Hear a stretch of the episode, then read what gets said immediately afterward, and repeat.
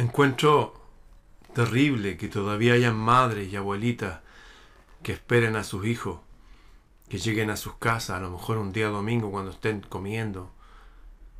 Sus hijos que desaparecieron hace 50 años atrás, que no saben dónde están.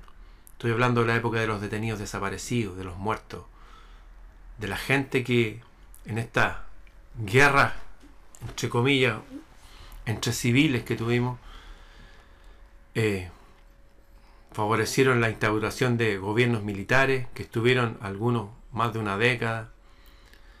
En fin, terrible me parece eso. Lo más terrible es eso. Gente muerta, gente desaparecida. ¿Por qué? ¿Por qué llegamos a eso? Bueno, estuve hablando con la inteligencia artificial y esto es lo que me dijo. Hola, buenos días. Estoy con la Inteligencia artificial. Lo voy a usar como un robot, como un robot aliado. Sé que no es absolutamente neutro, que también está cargado con ideología del nuevo eh, orden mundial.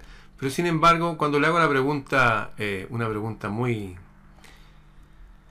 simple, le digo, oye, ¿cuántas personas ha asesinado el comunismo? ¿Cuántas asesinó el comunismo en la Unión Soviética? Y para eso tiene una respuesta la inteligencia artificial. Eso sí se cuida, ¿ah? igual me doy cuenta que parte del principio diciendo esto, lo voy a poner aquí para que lo lean.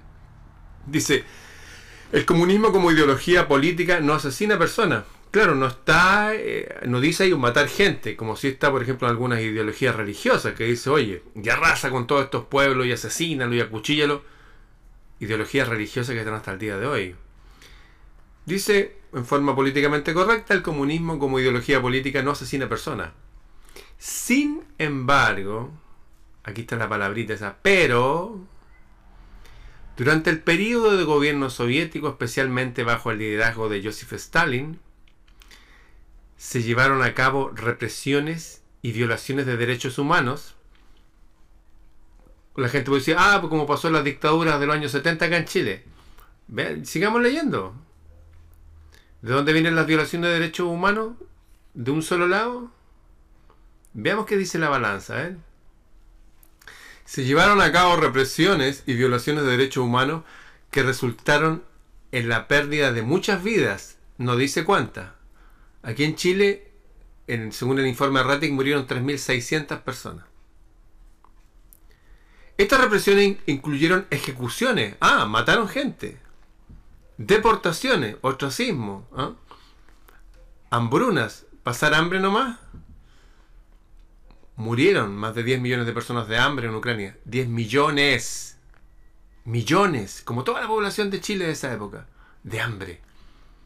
¿Entienden usted por qué en Latinoamérica y apoyados por la CIA, los ejércitos se enfrentaron a estas ideologías? Por supuesto que murió gente inocente, claro que sí. En las guerras mueren justos y pecadores. Yo tengo familia que fue torturada y presa. Mi primo hermano. Deportaciones, hambruna y represión política.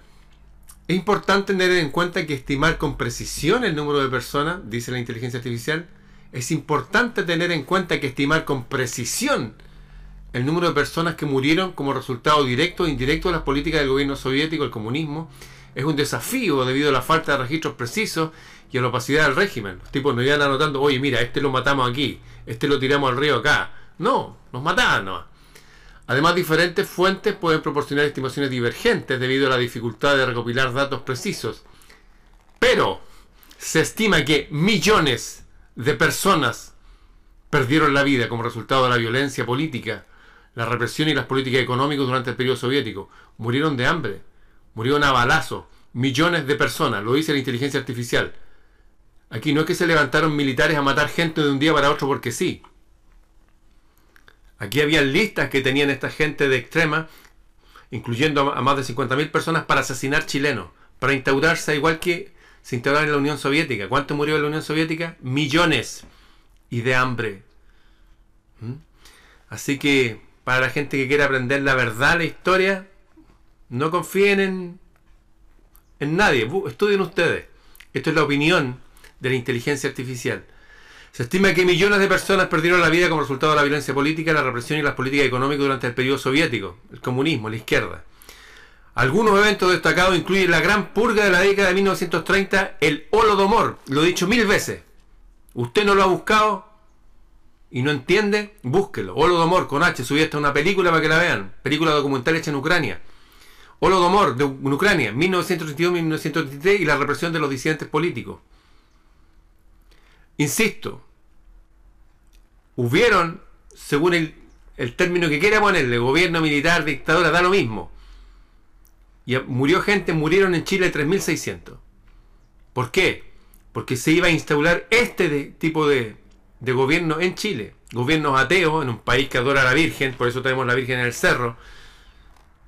Ese es el motivo. Que desapareció gente, mataron gente, asesinaron gente. Que este modelo de gobierno que ya había asesinado a millones, déjenme decirles decenas de millones, fueron 30 millones, de hambre, de frío y a balazos se iba a instalar acá. ¿Qué hubiera hecho usted como militar? Si le dan la orden. ¿Qué hubiera hecho usted como militar si un general le dicen, oye, este modelo se está metiendo acá en Chile? ¿Y fueron apoyados por la CIA? Claro que sí. Y no solamente por la CIA, por el Mossad de Israel. Mi gran amigo Siley Mora en su libro, su último libro, lo pone ahí. En fin, estos son guerras de verdad y en la guerra muere, gente buena, inocente, siempre. Pero también mueren los culpables de querer traer estos modelos acá a sangre y fuego. Estos no vienen a instalarse por la política nomás.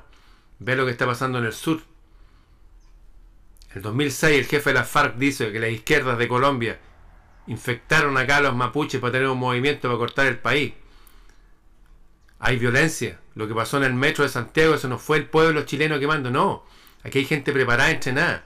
Y esa gente no se le puede enfrentar usted o yo, se tiene que enfrentar los ejércitos. Piense como adulto. Es lamentable lo que ocurrió en Chile en los años 70, no queremos que ocurra nunca más. Pero así está la situación.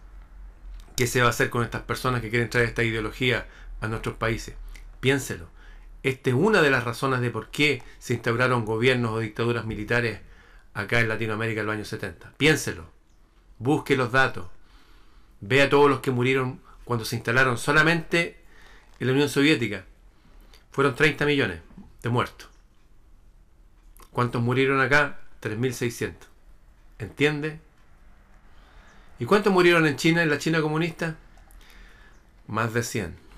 Ahora le hago una pregunta similar a la inteligencia artificial por los asesinatos en China, de esta ideología que quisieron a importar aquí en Latinoamérica. Dice, ¿a cuántas personas asesinó el comunismo en China? Me dice, la pregunta sobre el número exacto de personas asesinadas en China bajo el comunismo es compleja y está sujeta a debate. Las estimaciones varían ampliamente entre diferentes fuentes y estudios académicos debido a la dificultad de obtener datos precisos y confiables. Dos de los periodos más destacados en la historia de China asociados con la pérdida de vida, con el asesinato de personas, bajo el comunismo, bajo el comunismo, son la gran hambruna de China, lo dice la inteligencia artificial, entre 1959 y 1961, y la revolución cultural entre el 66 y el 76. En el caso de la gran hambruna, como mencioné anteriormente, las estimaciones varían entre 15 y 45 millones de muertos de hambre. ¿Entiende usted por qué los militares se enfrentaron en Brasil, Paraguay, Chile, Argentina? ¿Entiende? Esta ideología la estaban importando acá. Y tenían entre sus listados para asesinar gente ya muchos intelectuales chilenos que no tenían nada que ver con el comunismo. Entre 15 y 45 millones de muertos relacionados con la escasez de alimentos, la mala gestión económica y las políticas agrícolas del gobierno. Un desastre. En cuanto a la revolución cultural, es un periodo caracterizado por la violencia y la represión, bla, bla, bla, bla, bla. ¿Entiende usted? Para los que le metieron en la cabeza que los militares son malos, que lo ha hecho, ¿cómo se va a enfrentar a usted a un poder extranjero que a través de una ideología que permea a través de los jóvenes, qué sé yo, quiere instaurarse en el país para asesinar gente como ya asesinó en sus orígenes en Rusia y China. ¿Entiende qué habría hecho usted si fuera un general militar y le dicen los organismos de inteligencia que lo apoyan, que se yo, oiga, se está metiendo esta ideología, ¿qué haría? No me conteste a mí, contéstese usted. O si usted fuera un soldado en esa época y le dicen, mira, esta gente viene acá preparado a asesinar chilenos para instaurarse con esta ideología y conectarse con la Unión Soviética y con China. Con estos sistemas. ¿Qué haría usted? En fin, eso es para que entienda. Esto no es en blanco y negro. Murió gente inocente. Siempre muere gente inocente en la, en la, guerra. Siempre hay violaciones. Siempre hay un imbécil que le dan una orden y va y comete violaciones y todo. Hay gente mala en ambos bandos. Pero entienda que esto parte de aquí, de una ideología extranjera que quiso instaurarse en nuestro país, en nuestros países. Y hoy día son la ideología que impera en el mundo. Así que vivimos en tiempos peligrosos. Así que ahora más que nunca es necesario que entendamos el origen de estas cosas. Bien, ahí está la inteligencia artificial. Búsquela, pregúntele, aprenda. Y entienda que aquí no hay buenos ni malos. ¿ah? Aquí somos todas personas que estamos siendo víctimas de un sistema que nos está oprimiendo, que viene desde afuera. Y nos están polarizando en forma artificial. Porque una vez que las personas se dividen, así reinan con más facilidad estos gobiernos mundiales que se están instaurando en el mundo. Bien, acuérdese, David Rockefeller dijo que iba a usar el comunismo como herramienta para su gobierno mundial, 1991, búsquelo. Compártelo, nos vemos. Esta es una invitación para adquirir este ciclo de conferencias que he estado realizando desde hace tanto. Eh, son un total de 12 conferencias distintas donde abarcamos muchos de los temas que vemos en los videos. Ahí pueden ver los títulos, ahí está Flamarión, Geopolítica, hablamos también de esta vida más allá de la vida, de las historias antiguas, esta del Lao sabiduría y alma, vencer en paz, Jesús en la cruz, ¿qué pasó ahí? También la famosa conferencia de los Upanishad, obviamente todo lo que tiene que ver con el mundo de las musas y la sabiduría antigua, en fin, son más de 23 horas, 23 horas de conferencias, divididas en estos 12 temas. Hay conferencias que duran una hora y media, otras que duran un poquito más de dos horas. En fin, los que deseen adquirirlo solamente escríbanme a freireramon.gmail.com